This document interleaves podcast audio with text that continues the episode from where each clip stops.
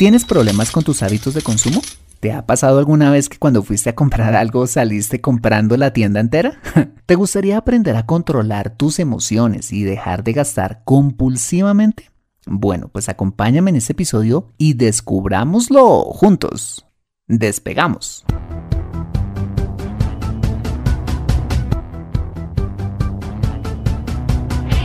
Bienvenido a Consejo Financiero el podcast de finanzas personales donde aprenderás a manejar inteligentemente tu dinero, salir de deudas, tomar buenas decisiones financieras y alcanzar una prosperidad sólida y duradera. Consejo Financiero son finanzas personales prácticas para gente como tú que desean transformar su futuro financiero. Bienvenido a bordo.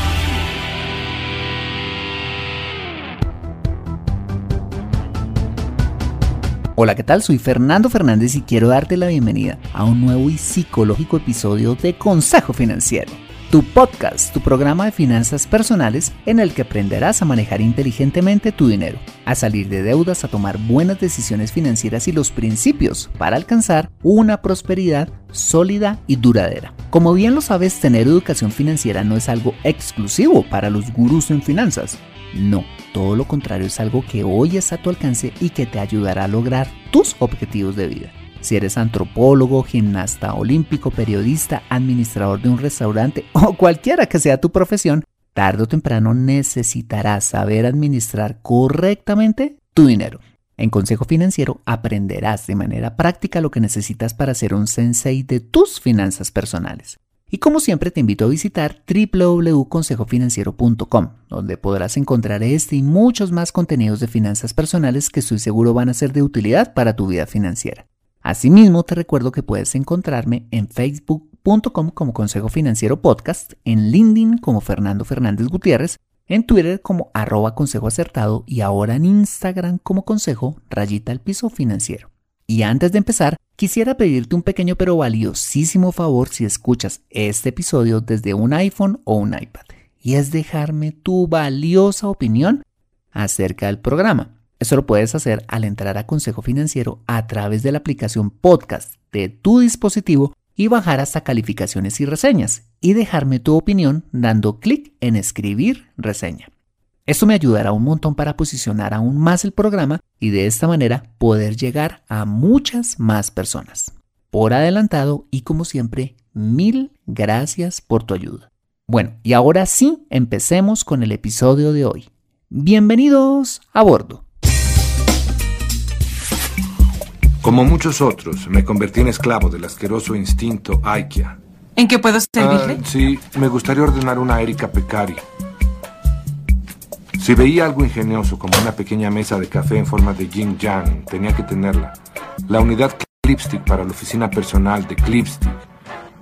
El sofá Omham Shaft con el padrón string de franjas verdes. Incluso las lámparas Riz Lampa de papel amigable con el medio ambiente. He visto catálogos y me pregunto qué clase de comedor me define como persona. Lo tenía todo incluso los platos de vidrio con pequeñas burbujas de imperfecciones, que prueban que los hicieron personas indígenas artesanas honestas de alguna parte. Esta escena describe la vida de un fanático de IKEA, o más conocido por estos lados como IKEA, la famosa marca sueca dedicada a la fabricación y ventas de muebles de diseño contemporáneo. Pues esta persona dice en su reflexión que, como muchos otros, se había vuelto esclavo del instinto IKEA, que lo había llevado a tener toda una colección de sus productos en casa y que lo habían llevado incluso a preguntarse qué tipo de comedor lo definía como persona. Aunque esta es simplemente una escena de cine, ¿puedes creer que este tipo de comportamientos es más común de lo que crees? Aunque parece algo de ciencia ficción, está científicamente comprobado que la compra de un artículo puede desencadenar la compra de muchos otros. Normalmente, productos similares o complementarios más conocido como el efecto Diderot. ¿Te gustaría saber en qué consiste este efecto, cómo puedes llevarte al consumismo y sobre todo cómo puedes evitarlo? Empecemos. Bien, el origen del efecto Diderot como concepto se atribuye originalmente al famoso filósofo y escritor francés Denis Diderot, coautor de la Enciclopedia o Diccionario Razonado de Ciencias, Artes y Oficios que de hecho fue una de las primeras enciclopedias de la historia. El caso es que aunque este hombre era un gran escritor, erudito y una persona muy reconocida en los círculos intelectuales del siglo XVIII, se dice que vivía en medio de la escasez económica y que su único bien de valor era su biblioteca. Bueno, pues resulta que la emperadora de Rusia de entonces, Catalina II, conocida por su pasión por el arte y la cultura, al enterarse de los problemas económicos de Diderot, ordenó comprarle a este su biblioteca y presuntamente adelantarle 25 años de salario por administrarla, hecho que convirtió de la noche a la mañana a Diderot en un hombre rico. Entonces dice la historia que al recibir el dinero, lo primero en lo que pensó Diderot tras vivir años de escasez, fue simplemente en comprarse una hermosa bata escarlata y que cuando llegó a casa vio que todo lo que tenía no hacía juego con su nueva flamante bata. Entonces para ponerle remedio a esta situación, decidió reemplazar sus viejas pinturas por otras nuevas. Luego notó que su sillón era viejo y andrajoso y lo sustituyó por uno bastante costoso de cuero. Y al poco tiempo sintió que su escritorio pues tampoco estaba a su altura, de modo que lo tiró y compró uno nuevo muy fino. Pues resulta que en cuestión de semanas su casa parecía otra, pues al hacer semejantes cambios, su nuevo hogar ahora rebosaba de lujo y de buen gusto. Pero parece ser que todo ello lo llevó a estar finalmente más endeudado que antes y a convertirse en un adicto a la adquisición de más bienes materiales. Bueno, pues resulta que esta historia está basada en uno de sus ensayos, titulado Lamento por mi bata vieja. Aviso a los que tienen más gusto que fortuna, donde Diderot hace una serie de reflexiones bastante interesantes en torno al consumismo, conceptos que hoy más que nunca tienen gran vigencia. Vale, pues unos años después, más precisamente en 1988, el antropólogo y estudioso de los patrones de consumo Grant McCracken tomó estas reflexiones y acuñó el efecto de Diderot como término científico, en memoria a este famoso francés, quien por primera vez en la historia hizo reflexionar a la sociedad en torno al comportamiento humano relacionado con el consumismo. Y a partir de estas reflexiones, sumado a sus investigaciones y experiencias, McCracken desarrolló el efecto Diderot como una forma de explicar desde un punto de vista psicológico nuestros patrones de consumo, planteando básicamente dos teorías. La primera teoría afirma que los bienes comprados por un consumidor son adquiridos por éste en busca de una identidad y como resultado termina comprando una serie de productos que son complementarios entre sí para afirmar dicha identidad. La segunda teoría establece que la compra de una nueva posesión que se desvía de los bienes actuales de un consumidor puede desencadenar una espiral de consumo con productos complementarios a este. ¿Enredado? Bueno, pues veamos un par de ejemplos. La primera teoría afirma que los bienes comprados por un consumidor son adquiridos por este para encontrar una identidad. Esto puede ocurrir como cuando, por ejemplo, llegas a un nuevo entorno laboral donde ves que las mujeres visten y usan productos de marca. Si tienes problemas de identidad, es decir, no tienes claro cuál es tu valor como persona, este entorno te puede llenar de inseguridad al comparar la ropa y las posesiones que tienes con la de tus nuevas compañeras de trabajo. Entonces, para sentirte al mismo nivel que ellas, empiezas a comprar cosas materiales para encajar en dicho entorno. Supongamos que ves que la mayoría de tus compañeras eh, usan bolsos Louis Vuitton. Entonces te vas de shopping al centro comercial y te compras un bolso nuevo de la misma marca. Pero el asunto no termina ahí. ¿Por qué? ¿Recuerdas que la teoría dice que como resultado el consumidor, o en este caso la consumidora, termina comprando una serie de productos que son complementarios entre sí para afirmar dicha identidad? Bueno, pues eso termina sucediendo cuando ves que tu flamante bolso nuevo no hace juego con tus viejos zapatos ni con tu supuestamente andrajoso vestido, ni mucho menos con tus anticuados accesorios. ¿Y qué crees? Ah, pues que terminas comprándote los zapatos, el vestido y los accesorios nuevos para complementar tu flamante bolso nuevo. ¿Ves? La segunda teoría establece que la compra de una nueva posesión que se desvía de los actuales bienes de un consumidor puede desencadenar un proceso de consumo en espiral con productos complementarios a este. Esto se puede dar cuando, por ejemplo, decides reemplazar tu viejo televisor convencional, que funciona perfectamente, por un espectacular televisor LED de pantalla extra plana y de última generación, que nunca antes en tu familia nadie había tenido. ¿Para qué? Pues para ver el mundial. Pero cuando lo compras y llegas a casa, ves que tu viejo televisor reposa en un mueble tan anticuado como este, sin contar con los supuestamente anticuados objetos de decoración que lo acompañan. Entonces, la espiral de consumo estalla cuando decides volver al centro comercial por un nuevo mueble que haga juego con tu nuevo televisor. Y en ese preciso momento caes en cuenta que hay que comprar nuevos objetos decorativos para ese nuevo mueble y estando allí, viviendo ya esa efervescencia emocional, tienes una revelación y es la siguiente. No hay nada que complementara mejor ese nuevo televisor y ese espectacular mueble que un fantástico teatro en casa, que como caído del cielo está en promoción. Con que no solo vas a vivir las emociones del mundial, sino que además podrás disfrutar de las mejores películas a través de un sonido envolvente de alta definición. Para ese momento eres presa de la fiebre de comprar y sales con el carrito de compras feliz, pero con una compra de 3 a 4 veces más alta a la que originalmente habías pensado hacer. ¿Alguna vez te ha pasado algo así? Tranquilo, no me contestes. en conclusión, el efecto Diderot afirma que somos víctimas del consumo cuando tenemos problemas de identidad y queremos construirla con cosas materiales o cuando queremos cambiar nuestro nivel de vida, trayendo insatisfacción con los bienes que ya tenemos ocasionando que la compra de un objeto nuevo dispare en nosotros la necesidad de elevar el resto de nuestras posesiones a un nuevo nivel de estatus o de costo, tal como la historia cuenta que le pasó a Diderot. De otra parte, ¿sabías que el marketing y la publicidad basan sus campañas publicitarias en este concepto? ¿Por qué crees que los mensajes que venden, por ejemplo, automóviles te dicen que si los compras te convertirás en una u otra persona? Recuerdo particularmente el eslogan de una conocida marca de automóviles que hace años usó en el lanzamiento de uno de sus modelos el eslogan Un joven bien preparado, queriendo vender la idea de que si comprabas ese vehículo podrías convertirte en un joven competente e inteligente. ¿Qué tiene que ver comprar un carro con ser un joven bien preparado? En absolutamente nada. O bueno, sí, en por lo menos aparentar serlo. Pero tú y yo sabemos que un bien material no te define quién eres como persona. ¿O te has preguntado por qué ponen en muchos anuncios a una mujer en bikini al lado de un vehículo de gama alta? Porque quieren decirte, a ti hombre, que si te compras uno, tendrás las mujeres más atractivas chorreando la baba por ti. ¿Por qué te hago caer en cuenta de todo esto?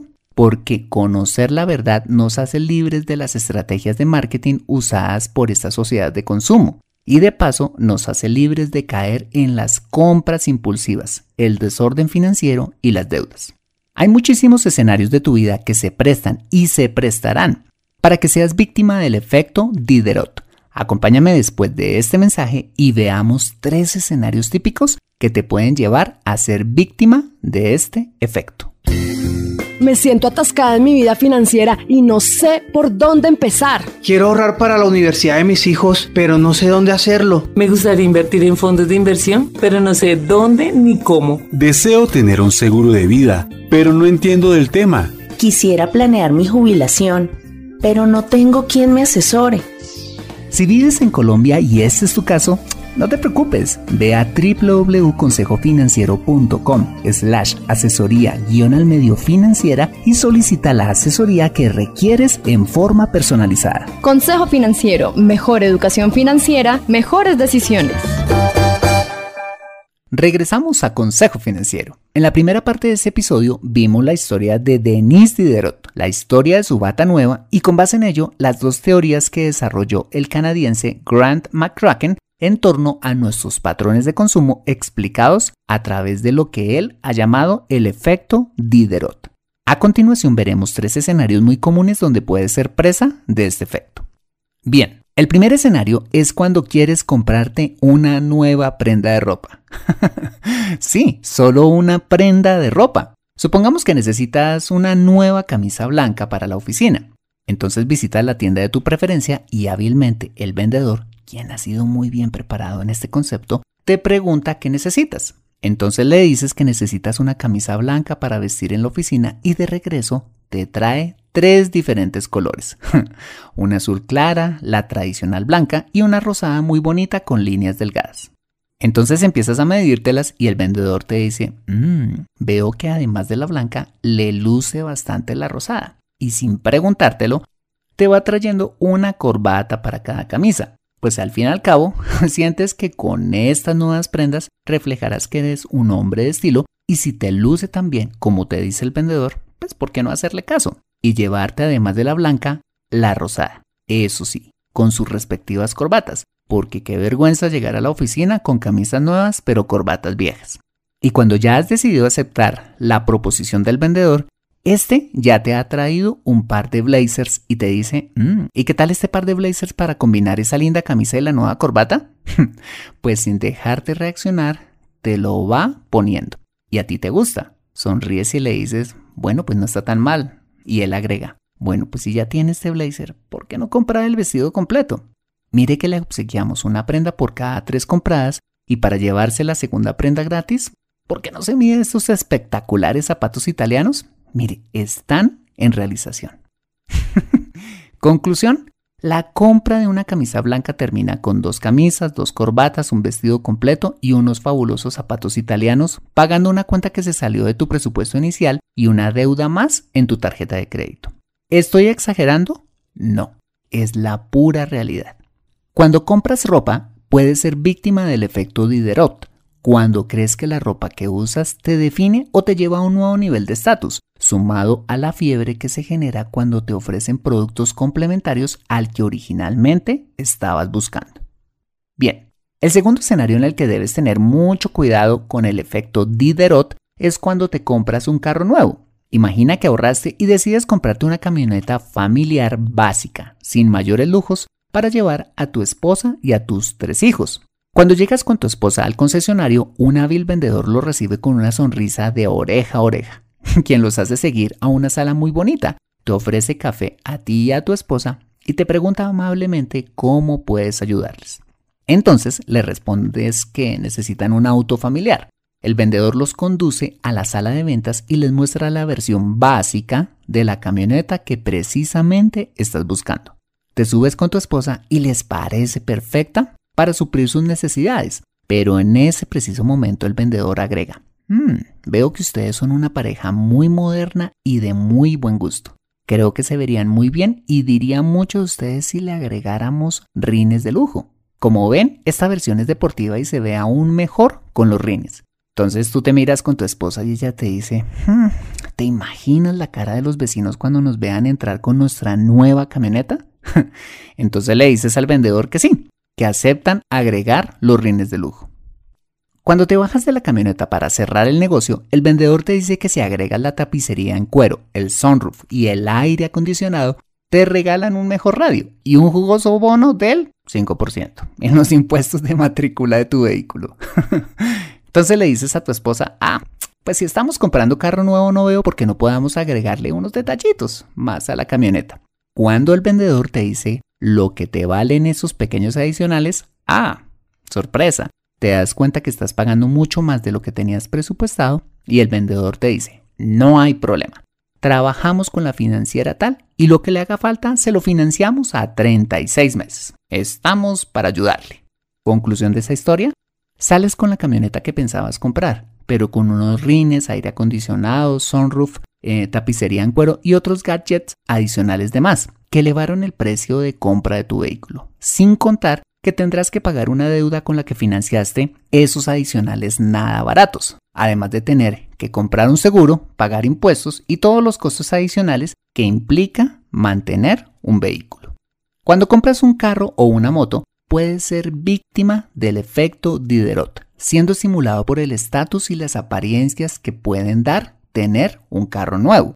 Si hay algo que puede desembocar en una espiral de consumo frenético es adquirir este tipo de bienes por la gran cantidad de accesorios que se venden por separado como complemento. te lo digo porque a mí me pasó y a ti también te puede pasar. De paso, si quieres aprender a comprar carro inteligentemente, escucha el episodio número 11 de este podcast. El tercer escenario en el que puedes ser fácilmente víctima del efecto Diderot y que te puede llevar a una devastadora espiral de consumo es cuando compras una casa o un departamento para vivir. Vamos a suponer que nunca has tenido casa propia o que si la has tenido, quieres tener una mejor. Resulta que siempre has vivido en barrios populares, pero tus amigos y compañeros de trabajo más cercanos viven en lugares exclusivos y con frecuencia te han hecho blanco de pesadas bromas y comentarios por vivir en esta clase de barrios. Para ti, vivir en un mejor lugar siempre ha sido un sueño, pues crees que vivir en un mejor lugar significaría más estatus y estar al nivel de tus compañeros y de paso cerrarle la bocota a ellos mismos. Entonces decides arriesgarte a comprar un apartamento en el mismo sector donde viven ellos. El precio está muy por encima de tus posibilidades, pero aún así decides arriesgarte. Finalmente, das el paso. Te metes en la aventura de comprar dicho mueble, pero cuando te entregan las llaves de tu casa nueva, te das cuenta que tus viejos muebles, que están en perfecto estado, rayan con el sofisticado estilo de tu casa. Entonces decides hacer un crédito de consumo para amoblarla y poder comprar las cortinas, los electrodomésticos, el comedor, la sala y los juegos de alcoba adecuados. Pero la cosa no termina ahí. Resulta que conoces a tus nuevos vecinos y socializando con ellos te das cuenta del nivel de vida que cada uno de ellos tiene, como por ejemplo los colegios que le pagan a sus hijos, los supermercados a los que van o los lugares a los que van de vacaciones. Entonces te empiezas a comparar con tus nuevos vecinos y empiezas a sentir insatisfacción por el colegio al que tú envías a tus hijos, los lugares donde mercas y hasta las vacaciones que le das a tu familia sientes que tu actual nivel de vida raya ahora con tu nueva vida. Entonces, terminas cometiendo el error que muchas familias cometen.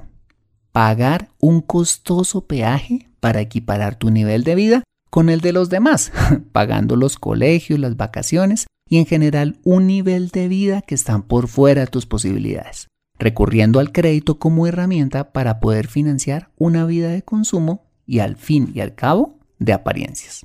Y quizás, como en otros episodios de este podcast, ya estás probablemente pensando, Fernando, esto es una exageración. Mira, ojalá lo fuera, pero te aseguro que pasa todos los días y no quisiera que te pasara a ti también. Por esta razón, cuando compras una casa o un departamento para vivir, puedes ser víctima del efecto Diderot. Cuando crees que tu valía como persona se basa en el lugar de la ciudad o la casa donde vives, o simplemente cuando de manera válida quieres elevar tu nivel de vida, pero te dejas llevar por ese anhelo absurdo de llenar tu casa nueva solo con cosas nuevas. en especial cuando lo que tienes te serviría perfectamente para amoblarla. Bien, hasta este punto creo que ya tenemos claro qué es el efecto Diderot y en qué circunstancias podría presentarse. Ahora la pregunta del millón es, ¿cómo evitas caer bajo este efecto? Bien, en primer lugar, en tener conciencia de este. De hecho, ya has empezado escuchando este podcast y que lo tengas presente a la hora de tomar cualquier decisión de compra en el futuro. En segundo lugar, teniendo claro que tener cosas materiales, atención, no definen tu identidad. Como te lo he mencionado en numerosos episodios de este podcast, Tú vales por lo que eres, no por lo que posees. Cuando tienes claro quién eres, no necesitas comprar cosas materiales para llenar tus inseguridades, ni mucho menos ceder a la presión social de un entorno o grupo específico. No. Cuando sabes lo valioso que eres como persona, eres libre de los prejuicios y normas que la sociedad de consumo pretende imponerte. Mira, no te dejes presionar de familiares y amigos que aparentemente tienen un nivel de vida más elevado que el tuyo. Pues al fin y al cabo, ellos no pagarán tus cuentas ni resolverán tus problemas financieros. Es más, quizás muchas de las personas que conoces están endeudadas hasta el copete para tener el carro o la casa que poseen. en tercer lugar, y también te lo he mencionado en anteriores episodios, cuando decides comprar algo, sal con una lista de compras. si en tu lista solo está comprarte esa blusa, no termines comprando la falda o los zapatos que se verían espectaculares con esa blusa. Así, atención, esté en descuento. Eso quiere decir que cuando hagas esa lista de compras, piensa muy bien lo que realmente necesitas. Si ya tienes una buena falda y además unos buenos zapatos en casa para esa blusa y lo tienes claro, no vas a caer en la tentación de sumergirte en esa espiral de consumo de productos complementarios. Si vas a comprarte un carro, esa lista de compras debe contemplar todos los accesorios y gastos que implica comprar y mantener un auto y con base en ellos, presupuestar. Esto quiere decir que si, por ejemplo, vives en una región cálida y, por supuesto, necesitas el aire acondicionado y tienes, digamos, 15 mil dólares para comprarlo, debes buscar un vehículo que te incluya ese adicional, sin que te valga más por tenerlo. Y todo lo que te ofrezcan por encima de eso, vas a decir que no. O si vas a comprarte una casa, ten en cuenta en tu lista de compras y presupuesto todos los costos que giran alrededor de una compra de este tamaño, como los impuestos, los servicios públicos, el transporte, los colegios, la administración y todos aquellos que se te ocurran. Un error muy frecuente de las familias es presupuestar la compra de una vivienda con base solo en si se puede pagar o no la hipoteca. Una cosa es comprar un inmueble, otra muy diferente es mantenerlo. En cuarto lugar, sea lo que sea que vayas a comprar, por favor, no lo adquieras con deuda. No. Para todas las compras de consumo, llámese ropa, muebles, vacaciones, electrodomésticos o un carro, se financian con ahorro. Si vas a comprar una casa y como excepción a la regla, una hipoteca a tasa fija sería el único instrumento de deuda que te recomendaría. Y en quinto lugar, aunque te acabo de decir que las cosas materiales no definen tu identidad y que no debes ceder ante la presión social, quiero aclararte que aspirar a tener cada vez una mejor calidad de vida es bueno, como tener una mejor casa, un mejor carro, disfrutar unas vacaciones soñadas, tener un buen ropero o pagar buenas universidades para tus hijos. Todo eso es muy bueno. Pero ¿sabes qué? Hazlo cuando económicamente estés preparado y cuando lo hagas, atención, con las motivaciones correctas. Es decir, cuando no sea la falta de identidad, las presiones sociales o el consumismo el que te lleva a buscar esa mejor calidad de vida. Si quieres elevar tu nivel de vida, ve poco a poco. Con paciencia. Recuerda que todas las cosas se pueden hacer, pero no todas al mismo tiempo. Así es que si quieres comprarte una mejor casa, hazlo. Pero si las cosas que tienes aún te sirven, amuebla tu nueva casa con tus viejos muebles y poco a poco, con el tiempo, puedes ir reemplazando las cosas viejas que se van dañando por nuevas en forma gradual. Para tener una mejor calidad de vida no tienes que botar la casa por la ventana. No, hazlo de forma organizada e inteligente. Perfecto. Como ves, entender el efecto Diderot nos ayuda a ser libres del consumismo y a tener en definitiva una vida de libertad financiera, siendo conscientes de ese efecto en nuestra vida, sabiendo que las cosas materiales no definen nuestra identidad, haciendo una lista detallada de nuestras compras, no endeudarnos y aspirando siempre a alcanzar una mejor calidad de vida, pero sin deudas y de una forma paciente y organizada. Finalmente te invito a que te examines como persona y tus comportamientos y aproveches este importante hallazgo de la psicología. Ser libre del consumo y el desorden financiero es posible. Te invito a que empieces ya. Aprende a comprar inteligentemente en Consejo Financiero. Bueno, muy bien, este ha sido el episodio número 109 de Consejo Financiero. Si te ha gustado este episodio, házmelo saber suscribiéndote al podcast y sobre todo escribiendo tu valioso comentario en torno a este programa. Asimismo, te invito a compartir este episodio a través de tus redes sociales con tus contactos, familia o amigos a quienes consideres les sea útil este episodio para su vida financiera. Bueno, yo soy Fernando Fernández, tu asesor financiero y anfitrión de este programa el sello de José Luis Calderón en la edición de este podcast. Muchas gracias por compartir tu tiempo conmigo mientras esperas a tu bebé, vas en el metro, tiendes la ropa, haces tu lista de compra o donde quiera que estés y recuerda. Consejo Financiero son finanzas personales prácticas para gente como tú que desean transformar su futuro financiero. Buena semana y nos vemos en el siguiente episodio. ¡Chao!